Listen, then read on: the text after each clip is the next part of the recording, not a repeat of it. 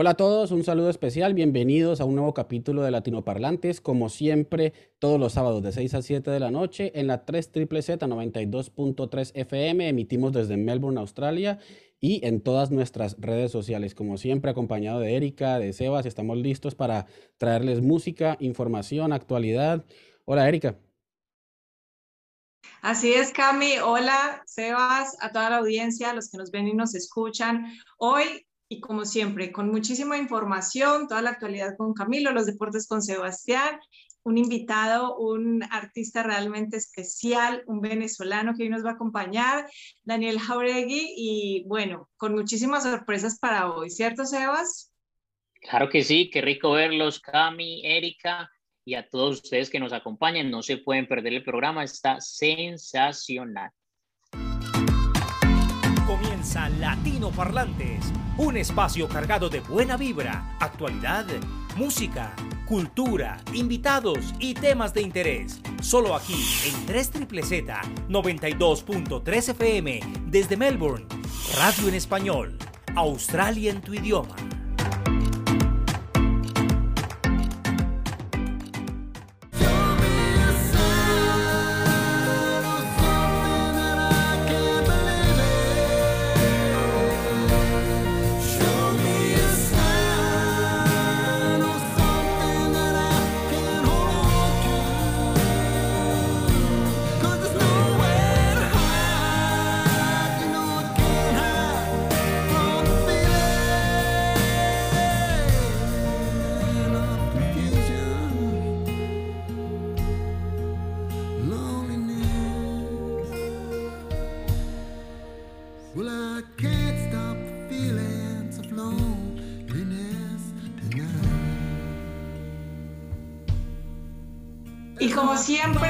Invitados maravillosos en latinoparlantes, porque son latinoparlantes con historias inspiradoras, algunas que se cuentan, otras que se cantan y otras que tienen como su banda sonora. Ese es el caso de hoy. Tenemos a Daniel Jauregui. Daniel, un venezolano, músico, compositor, un artista yo no sé cómo describirlo porque tiene tantas facetas que es un honor para nosotros tenerlo aquí. Daniel, bienvenido porque además no estamos, Sebas, Camilo, con un músico cualquiera. No, es un artista además reconocido con tres Grammys de la música. Esto no es un logro menor, Dani. Qué rico tenerte aquí. Eh, estamos felices. Gracias muchísimas gracias por tenerme. Es un placer estar aquí con ustedes y compartir un ratico, echar, echar una charlada en español, que es bien sabroso hablar español estando tan lejos de nuestra tierra, ¿no? Sí, Dani, y, y veníamos de escuchar una canción bien especial, porque vamos a empezar a contar una, una historia, tu historia de cómo arrancas en la música y todo lo que has logrado. Y justamente eh, Nowhere to Hide es una, una canción que representa una historia. ¿De qué se trata? Mm. Bueno, esto es como, para empezar, Nowhere to Hide es un, primero es el proyecto de un artista llamado Paul Achi. Paul Achi em, es un elder de, eh, de Alice Springs, un aborigen, um, increíble músico, increíble eh, ser humano.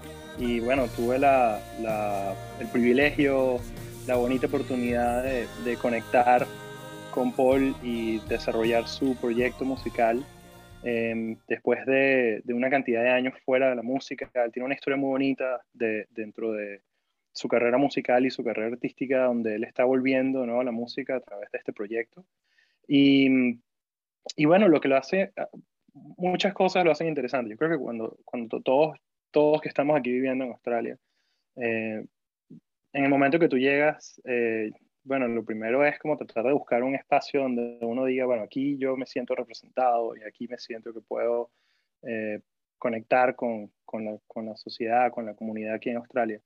Y yo lo tenía muy claro de un principio que en algún punto me encantaría trabajar con, con aborígenes y que en algún punto me encantaría conectar con el centro, el corazón de Australia. Y mm, yo traté y, busqué la manera que eso fuese la forma más orgánica, de manera casi como no, not pushing, dejando que eso ocurra cuando tenga que ocurrir.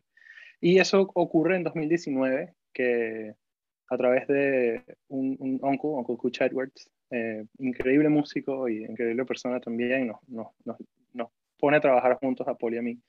Y, y bueno, eh, digamos, ese sueño que he tenido de, de conectar con, con, el centro de Australia, el corazón de Australia, eh, pues se da tanto para mí como para, para él y también mi pareja. Y, y eh, bueno, digamos que tener las puertas abiertas de un lugar tan especial como ese se siente, se siente como todo un privilegio, también viene una parte de responsabilidad, y, y, pero es un proyecto muy bonito porque lo que me pidió Paul fue que conectásemos eh, un poco también con la cultura de nosotros, que parece una mentira que eh, creo que la palabra cross-polinización me viene mucho a la cabeza cuando hablamos de cómo, de cómo mezclar, y, y la, en la comida es muy fácil de verlo.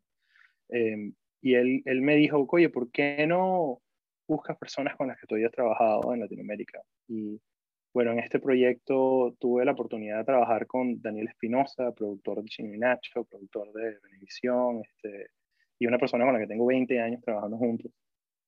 Este, él es mi mentor musical y bueno, trabajo, trabajamos juntos en el proyecto, trabajamos con un baterista con el que tengo increíble admiración, su nombre es Lee Levin, él ha trabajado con, con los grandes, más grandes de, de en, en, en, mi vista, ¿no? Eh, ha trabajado con, con, personas de su tierra, trabaja con Shakira, con Alejandro Sanz, con Madonna, con Barry Gibbs. O sea, ha sido un privilegio trabajar también con, con músicos de ese calibre. Eh, entonces, sí, o sea, este proyecto es un proyecto que tiene muchísimas, muchísimas, eh, muchísimas eh, facetas y, y, bueno, digamos que lo bonito de esa historia es que combina muchas de ellas en una forma como casi cerrando cerrando una historia que, bueno, que me encantaría. Estoy encantado de compartirla con ustedes. Claro, Dani, eh, yo tengo una inquietud y es, ¿cómo llegas tú desde Venezuela a dar aquí al centro de Australia Alex Spring? Yo, les, yo antes de los chicos les preguntaba de que tú entraras al chat, ¿por qué no? Porque tú estás rodeado de grandes músicos latinos, porque tu lugar de residencia no es, yo qué sé, Miami, donde pues digamos es más cerca pues digamos de, de los entornos en los que tú te mueves, o cómo llegas tú a, a, a, a, aquí a Australia. Claro, es que tú sabes que el romanticismo de Estados Unidos desde Latinoamérica es increíble, o sea, uno jura que Estados Unidos pues la... y es muy válido, ¿no? Porque eh, de hecho, lo mismo preguntaba a mis colegas, pero ¿por qué no te vienes a Miami? O sea, ya yo estuve trabajando en Miami por los últimos dos años, donde más tiempo casi pasaba yo ya que, que en Venezuela. Eh, y lo bonito de la música es que me llevó a, a, conocer casi toda Latinoamérica. Eh, y conocer Latinoamérica desde, desde, un punto de vista donde siento que, que te da un entendimiento muy real de, de, lo bonito que es la tierra que tenemos, de los problemas que tenemos, de los, de los challenges que tenemos enfrente. Eh, y también cuando tuve la oportunidad de, estar en Estados Unidos me di cuenta que lamentablemente no era un lugar para mí. Y pasando en 2012, pues la situación de Venezuela llegó a un punto crítico, eh, un crítico para mí. Y decidí que, bueno, tenía que salir de, de todo esto, lamentablemente la música, y esto ocurre en Latinoamérica también mucho, que la música se convierte, sobre todo cuando, cuando trabajas con artistas que están, están bien en, alta rotación, que están en, en, el tope de, la carrera. En el, en el, caso de Venezuela, pues la política y la, el arte casi que se, se vuelven uno. Y el, los disturbios de la política llegaron a, a, a, mi, a mi casa, si, si se puede decir de esa manera. Eh, y decidí que, bueno, no, era tiempo para salir y, y eh, ya tenía, me vine a los 25 años y me vine con, con una buena carrera diciendo que, bueno, si quiero empezar de cero eh, y quiero buscar una forma de conocerme también a mí mismo, una forma distinta, pues, porque no a un lugar donde lo poquito que sabía yo de, de Australia era que habían canguros. el Sydney Opera. Uh, sabía, porque me habían comentado, que no me vaya a Sydney. eh, y que me vaya a Melbourne. Entonces, este, mira, no lo pensé mucho. Yo tenía, yo, tengo eh, dos universidades de música que, que, no terminé mis cursos y dije, bueno, mira, es una buena excusa, vámonos a un lugar que parece estar bastante lejos de todos los problemas que, que tiene Latinoamérica y lejos de, de la política que, que, lamentablemente azota nuestros, nuestros, nuestros países.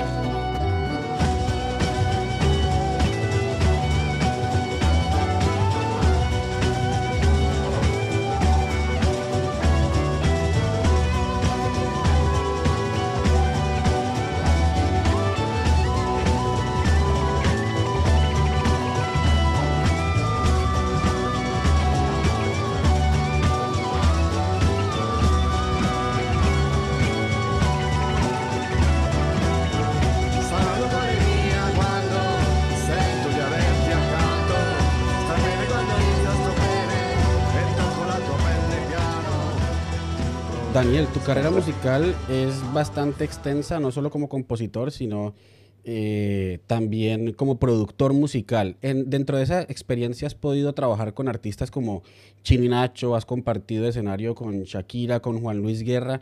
¿Cómo fue hacer, digamos, cómo fue colaborar con estos artistas de talla mundial?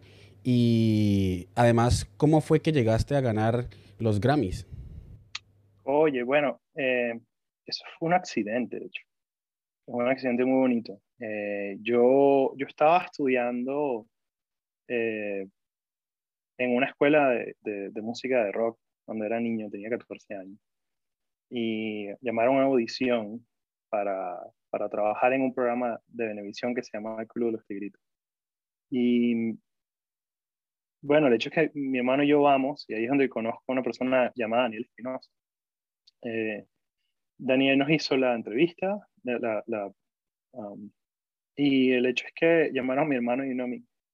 Y yo me lancé eh, al, para firmar el contrato de mi hermano, yo me lancé a esa misma reunión y dije, no, pero si tienes a mi hermano, también tienes a mí.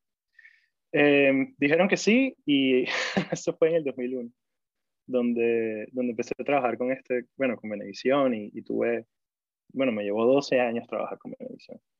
Eh, ese de estar enfrente de las cámaras tocando guitarra, pasé a estar enfrente de las cámaras, pero también detrás de las cámaras componiendo o, trabajando en la producción.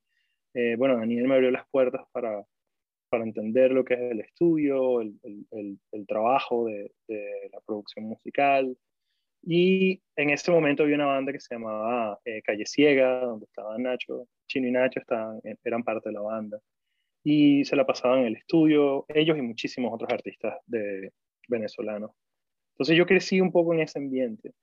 Em, y ya cuando tenía 17 años, pues desde los 14 estaba ya trabajando en, en este, en este ambiente y estaba trabajando canciones, eh, haciendo las guitarras para, para estas canciones, para, esta, para estas producciones.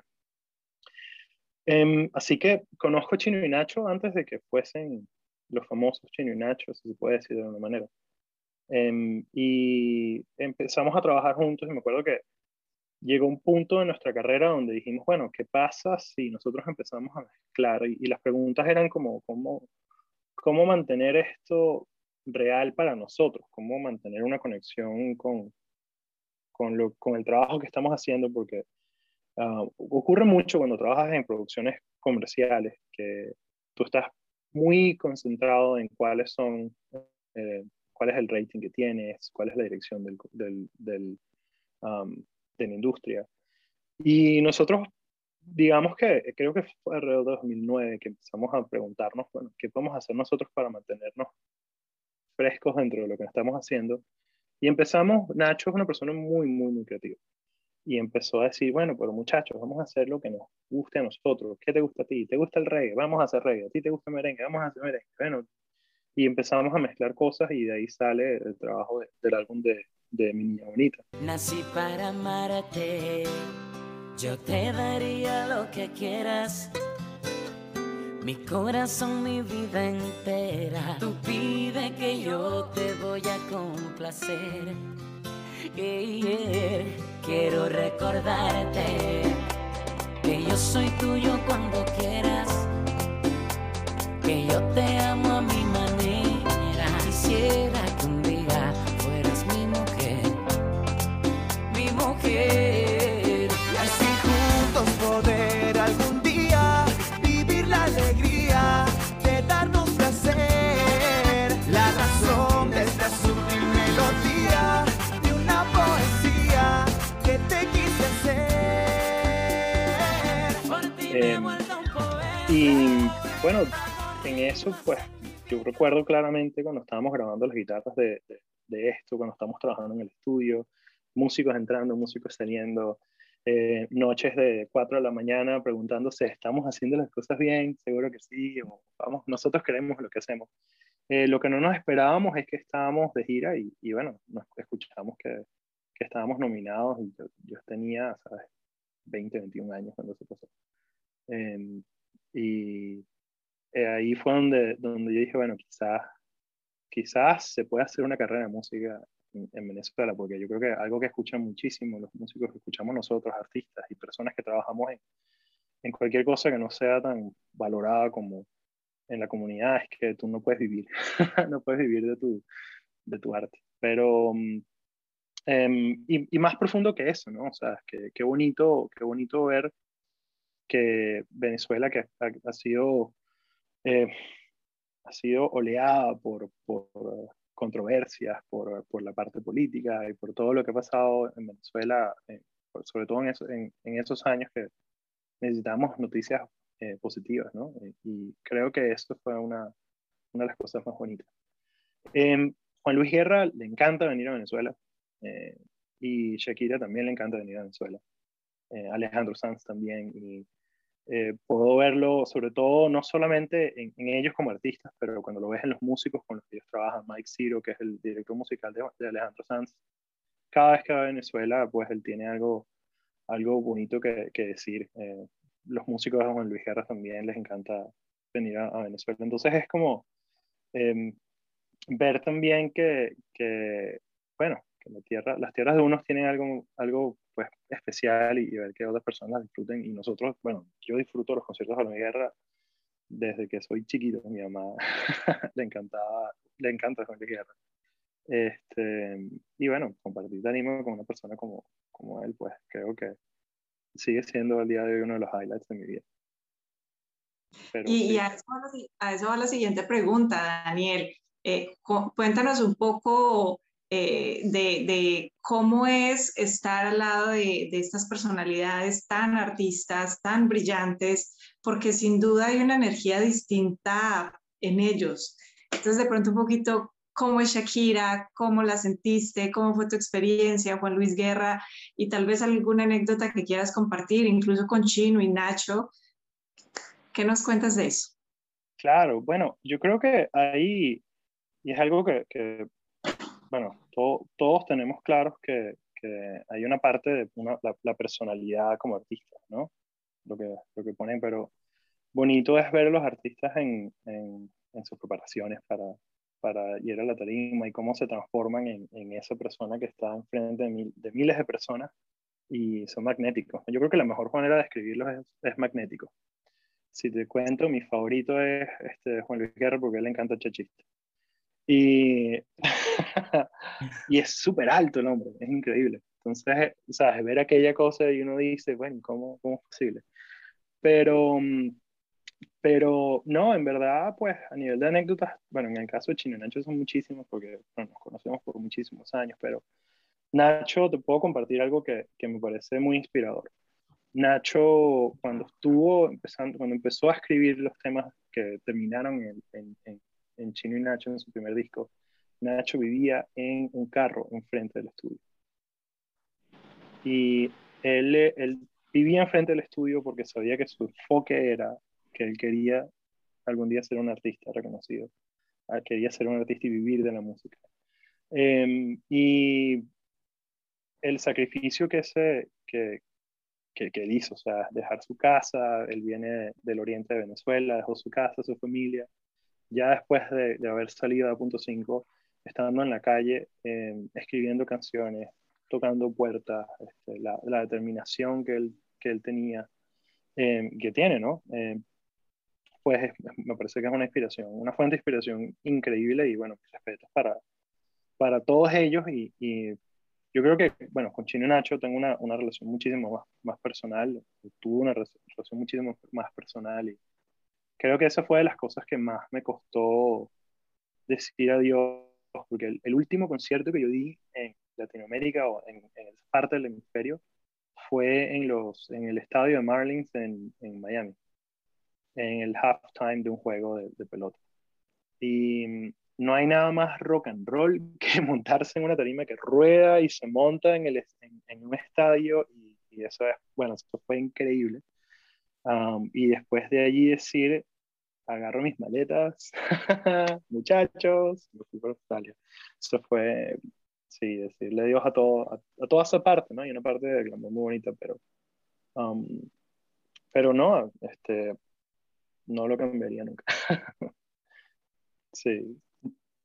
Dani, y ya después que pues empacaste tus maletas, te viniste pues para Australia, ¿qué, qué sigue en tu vida? ¿Cuáles son tus proyectos? ¿Qué es Harmonic Well? ¿Qué sigue en la vida de, de Dani? Wow, bueno, es que eso es lo bonito, ¿no? Cuando uno jura que, o sea, aquí, aquí hay muchas historias y, seguro ustedes han encontrado tantas historias y ustedes son parte de estas historias también, que uno, uno tenía un cargo, o un estatus o, o, habías construido en tu país y llegas a Australia y te das cuenta que tu título y tu cargo y tu no es necesariamente aquí no lo, no lo valoran de esa misma manera. Entonces, a mí me tocó aprender muchísimas cosas. Primero me, to me tocó aprender, yo, yo empecé a trabajar profesionalmente desde los 14 años. Eso, eso, eso es tiene un impacto también en el, en el, desarrollo de un niño. Pues. Una de las cosas que me di cuenta es que yo no sabía cómo no ser músico. Yo solo sabía ser músico y solo sabía... Eh, mi identidad estaba tan pegada a la guitarra que no tocar, no, no hacer música eh, para vivir de ella profesionalmente, me tocó descubrir quién era yo como persona. Y esto lo he escuchado muchísimo también de, de tantas personas. Eh, yo empecé aquí haciendo música en, en la universidad primero. Eh, y en la universidad empecé a tocar música venezolana. Después de haber tocado eh, pop y guitarra eléctrica por muchísimos años, agarré la guitarra nylon y dije, bueno, vamos a tocar vals venezolanos, vamos a tocar joropo. Mm. Entonces fui primero a la raíz. Eh, después de eso, me puse a, a, descubrir un poco de la movida de salsa aquí en, y en movida latina en, en, Melbourne, y, pero fue que me, me, me metí súper directo en eso. Eh, y empecé a trabajar con, bueno, con bastantes de las bandas aquí en Melbourne que, que hacen salsa, que hacen salsa puertorriqueña, este, salsa colombiana, la 45 del barrio, trabajar con músicos, músicos latinos aquí en, en Australia. Eh, y yo creo que paralelo a eso, dije, bueno, yo, yo tengo conocimientos de técnicos, tengo conocimientos de producción, de y cómo puedo hacer yo para hacer, hacer algo con esto, ¿no? Eh, y empecé a hacer un estudio de grabación en, mi, en un cuarto en mi casa y dije, bueno, vamos a, vamos a seguir trabajando. Y yo, de hecho, paralelo, paralelo estando aquí en Australia, seguía trabajando con, con Daniel Espinosa, que es la persona que, eh, que hizo la entrevista en Benevisión. Eh, de hecho, el tercer Grammy lo grabé aquí en, en Melbourne, este, porque ya los correos y ya estamos haciendo entrevistas de, este de esta forma, ¿no? O sea, ya, ya, esto sea también a nivel de música se ha hecho por mucho tiempo, hacer música colaborativa internacional.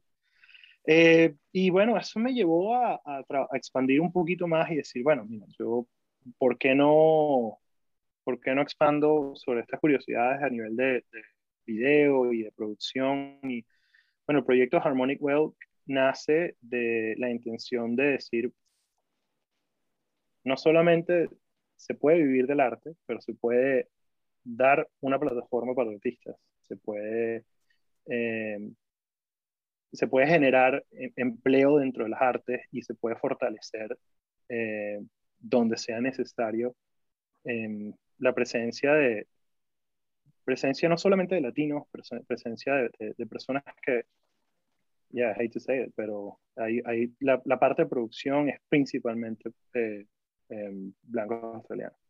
Y personas que vienen de nuestros países, pues usualmente son las personas que están ayudando a la persona para que haga algo. Pero, pero así meterse manos en, en el barro, pues, y dar oportunidades para los demás, yo creo que eso es lo que, una de las cosas que más me llama la atención.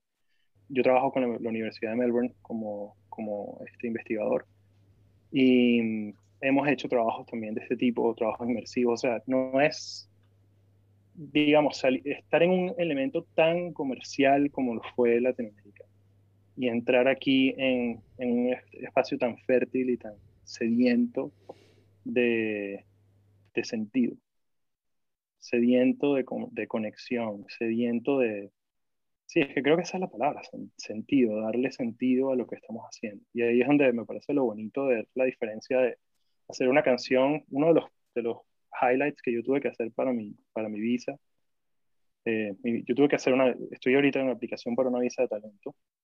El punto es que para hacer impacto eh, en, en, esa, en ese estudio de la visa, pues me tocó revisaron los, los, números y resulta que uno de los episodios de Somos tú y yo llegó a una cosa así como que cuatro puntos pico billones de personas en, el, en la premier del, del, episodio. Y, wow, o sea, eso es un, número gigantesco que no significa nada.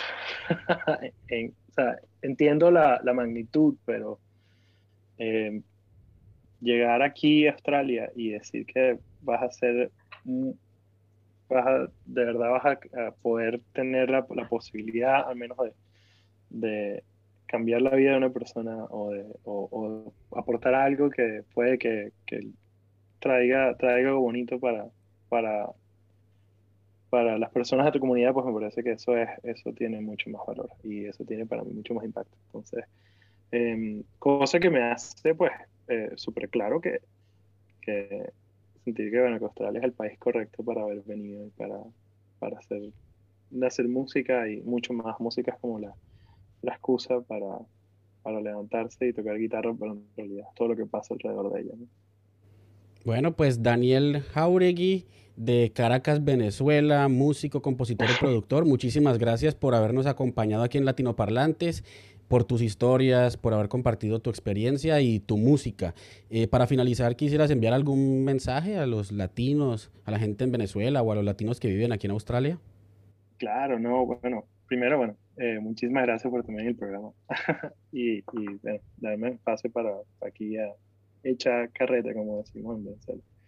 Eh, y, oye, mensaje, o sea, perseguir, soñar y, y perseguir los sueños, y eso que suena muy, muy, muy airy fairy, pero em, quien, quien no sueña y no trabaja por sus sueños nunca va a lograr llegar allí. Y yo creo que pensar que sí se puede es, algo que, que, las limitaciones se las pone uno. Así que eh, para músicos que sí siguen buscando su, su, forma de, ponerse afuera y este, yo creo que en el fondo es buscar lo que la gente le hace feliz. Para mí es la música y, conectarme con, a través de ella con, las personas. Así que bueno, y muchísimas gracias este, por, por tenerme en Erika Camila. Muchísimas gracias. Llega la actualidad a Latino Parlantes, noticias e información de interés. Todo lo que debes saber sobre Australia en tu idioma. Bueno, yo estaba leyendo por ahí que Singapur le donó unas eh, vacunas de Australia. ¿Qué nos cuentas de eso, Cami? Bueno, les cuento que efectivamente hubo un trato entre Singapur y Australia. El trato consiste en que Singapur le ha enviado medio millón de vacunas a Australia. Son vacunas de Pfizer que están próximas a expirar y Australia le devolverá esas mismas 500 mil vacunas en diciembre a Singapur.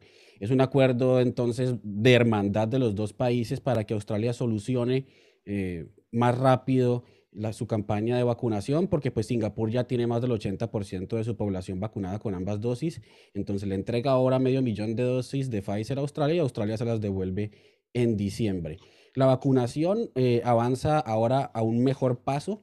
Ya se han aplicado 20 millones de vacunas. Se logró esa cifra esta semana. New South Wales, Nueva Gales del Sur, el estado cuya capital es Sydney, alcanzó el 70% de su población mayor de 16 años ya vacunada con una dosis. Entonces es el primer estado en lograr esta cifra. A nivel nacional, el 36% de la población mayor de 16 años de Australia está vacunada con las dos dosis y el 60% con una dosis. Entonces Australia avanza eh, ya un mejor paso, ya un paso tan lento como a principios de año, pero ya tiene el ritmo deseado para que en aproximadamente dos meses empiecen algunos estados, sobre todo Nueva Gales del Sur y Victoria, a alcanzar el 70% tan deseado de la población mayor de 16 años vacunada ya con las dos dosis de AstraZeneca Pfizer y esperamos que también la vacuna de Moderna que va a llegar en las próximas semanas. Cami, ¿y qué se ha mencionado sobre estas fechas de lockdown? ¿Se abre, no se abre? ¿Qué sabemos de eso? Bueno, como ustedes saben, esta semana el Premier del estado de Victoria anunció que Victoria ya no va a perseguir la meta de cero casos que durante un año y medio logró alcanzar. La, la llegada de la variante Delta cambió estas aspiraciones y el rebrote pues ya no se podrá llegar a cero como lo logramos en tiempos anteriores. Y ahora lo que va a hacer el Estado es mantener las restricciones y únicamente irlas relajando a medida que se logran ciertas metas de vacunación. Entonces, la primera meta que se debe lograr es esa meta que ya logró Nueva Gales del Sur, es decir, Sydney, cuando la logre eh, Melbourne, que es la capital de Victoria, ese 70% de la población mayor de 16 años vacunada con una dosis, se, se calcula que se podría lograr entre el 20 y 23 de este mes más o menos en 20 días, allí se, se, relajarían algunas restricciones. ¿Cuáles? Se aumentaría el radio de movilidad ya no de 5 kilómetros, sino a 10 y se permitirían más horas de ejercicio y de actividad al aire libre. Y así, poco a poco, a medida que se avance en la vacunación, se irán relajando las restricciones. Calculan algunas personas que Victoria va a alcanzar el 70% de la población mayor de 16 años vacunada con dos dosis a finales de octubre o a principios de noviembre, lo que quiere decir que las restricciones estarían en firme hasta esa fecha. Entonces, la invitación para los estudiantes internacionales, además que todavía no tienen una dosis, también busquen, es muy sencillo. Eh, eh, el gobierno y las plataformas están bastante organizadas para eso. Si no tienen su primera dosis, háganlo. Si ya tienen la primera, busquen la segunda para que ayudemos así a acelerar este proceso y poco a poco se vayan relajando estas, estas restricciones hasta que se pueda abrir otra vez y aprendamos un poco a convivir con el, con el virus y podamos retomar un poco la vida, el trabajo y todas nuestras actividades. También hay que decir algo con respecto a la vacuna de AstraZeneca, también se tomó una decisión y es que hasta hace unos días, quien se ponía la vacuna de AstraZeneca debía esperar 12 semanas para su segunda dosis. Pues ahora serán 6 semanas, que es lo mismo que se está haciendo con la vacuna de mm. Pfizer. Entonces, ustedes pueden acceder a la vacuna de AstraZeneca si es que no hay eh, booking, si es que no hay citas disponibles para la de Pfizer, y en el mismo tiempo, en esas seis semanas, tendrán su segunda dosis. Esto lo hizo el gobierno de Victoria para acelerar el proceso y para que más rápido se pueda llegar a ese 70 y 80% de la población vacunada con dos dosis. Radio en español, Australia en tu idioma. Bueno, Sebas, llegó la hora de los deportes en latinoparlantes. El deporte no ha parado, ¿no? Hay paralímpicos, hay eliminatorias eh, para el mundial. Bueno, hay mucho deporte. Sí, Cami, hay de todo. Eh, para empezar, arranquemos con los paralímpicos que terminan este domingo, terminan mañana. Prácticamente el ganador, el virtual ganador es China que no solamente es el ganador en los Paralímpicos porque le saca más de la mitad de medallas de oro al segundo, que es Gran Bretaña, más o menos según los pronósticos y los cálculos actuales, sino que además es un líder mundial en deportes porque eh, solamente perdió el, título de los Olímpicos por una medalla de oro con Estados Unidos. Entonces China se convierte en potencia mundial deportiva. Eh, al respecto de los Paralímpicos, es importante decir que los tres países o cuatro más importantes de Latinoamérica en, este, en, este, en estos Paralímpicos son Brasil, eh, México, Colombia y un hispanoparlante, pues que es España. Lo podríamos incluir ahí. Australia no le va nada mal y está dentro de los diez primeros. Hace ocho días, en el programa anterior, recomendábamos la historia de Natalia Partica, les quiero hacer dos recomendaciones. La primera es que se escuchen la historia de los Juegos Olímpicos de Diana Uribe, es muy bueno ya para el cierre deportivo de, este año de una manera. Y la historia de Trisha Sorn, es la atleta paraolímpica que más medallas ha ganado en la historia, 55 medallas de oro. Ella es una nadadora ciega de nacimiento y lo más espectacular de ella es que desde 1980 hasta 1992 en Barcelona, 12 años, todo lo ganó, o sea, ganó todas las medallas de oro posibles. O sea, esa mujer vino a conocer la plata en Barcelona 1992, 12 años después. Trisha Sorn para que la busquen ustedes. Ahí terminamos los Olímpicos y nos vamos para la Vuelta a España, que también termina mañana. Recuperó el liderato Primo Roglic, eh, ganando la etapa número 17 y luchan para quitarle la, la, camiseta roja, que es en España, en la Vuelta a España. Eh, Superman López, también Egan Bernal y un australiano que se llama Jack Hay. Eh, el día de hoy es la última de montaña, 212 kilómetros con cuatro puertos intermedios llegado y llega en un puerto de segunda categoría. Y mañana hay una contrarreloj que termina en Santiago de Compostela de 33 kilómetros. Dicen los especialistas que una persona que no es muy buena en contrarreloj puede perder cuatro segundos por cada kilómetro, lo que le pasa a Nairo Quintana. Vamos a hablar entonces también del mercado de fichajes. ¿Qué futbolistas cambiaron de equipo? Eso es muy interesante en el mercado de fichaje. Recordemos los que ya habían acontecido. Jack Grealish pasó del Aston Villa al Manchester City con un contrato de seis años y rompió el récord del futbolista más costoso, la transacción interna en el Reino Unido más costosa, 100 millones de libras. Ramos y Messi, agentes libres, llegaron al PSG y se dieron otros. Falcao García Radamel Falcao eh, rescindió su contrato con el Galatasaray y acaba de llegar por un año de contrato con otro opcional al Rayo Vallecano de España después de mucho tiempo. Él estuvo en el Atlético de Madrid, estuvo por Europa y regresa otra vez a la Liga Española. En el último minuto se dio una triple transferencia porque las transferencias de las grandes ligas europeas cerraron el 31 de agosto a las 12 de la noche. Un minuto antes, Saúl Niegues pasó del Atlético de Madrid al Chelsea.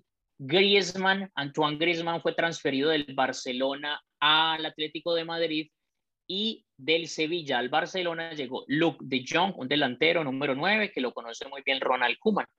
Mbappé, que lo esperaban en Madrid, en el Real Madrid, no llegó, no llegó nada de Mbappé. Eh, las directivas de Francia dijeron no a una oferta de primero 160, luego 170 millones más 10 en bonos y al último 200 millones. No les interesa y Mbappé se queda el último año en París a saber qué es lo que pasa.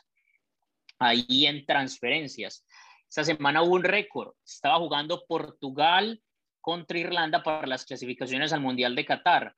Eh, Portugal iba perdiendo hasta el minuto 89 y ganó el partido 2-1 con dos goles de Cristiano Ronaldo. El hecho aquí es que Cristiano Ronaldo se vuelve el jugador que más goles ha hecho con la, su selección nacional y cualquier, cualquier otro jugador en el mundo. 111 goles, superando al iraní, sí, al iraní Ali Daei. 111 goles. Estamos en eliminatorias, como lo mencionabas, Cami, ahora. Y aquí están los resultados de los partidos que se jugaron en América Latina ayer. Y tenemos los partidos del día lunes aquí en Australia, domingo en América Latina. ¿Quiénes se van a enfrentar? Desde las 5 de la mañana hasta las 11 de la mañana, horario de, horario de Australia. Brasil-Argentina, hágame el favor, 5 de la mañana lunes, un partido que no se puede perder, la revancha por lo que pasó en la final de la Copa América. Ecuador-Chile, Paraguay-Colombia, Uruguay, Bolivia y Perú, Venezuela. Hasta aquí los deportes en latino parlantes. Radio en español, Australia en tu idioma.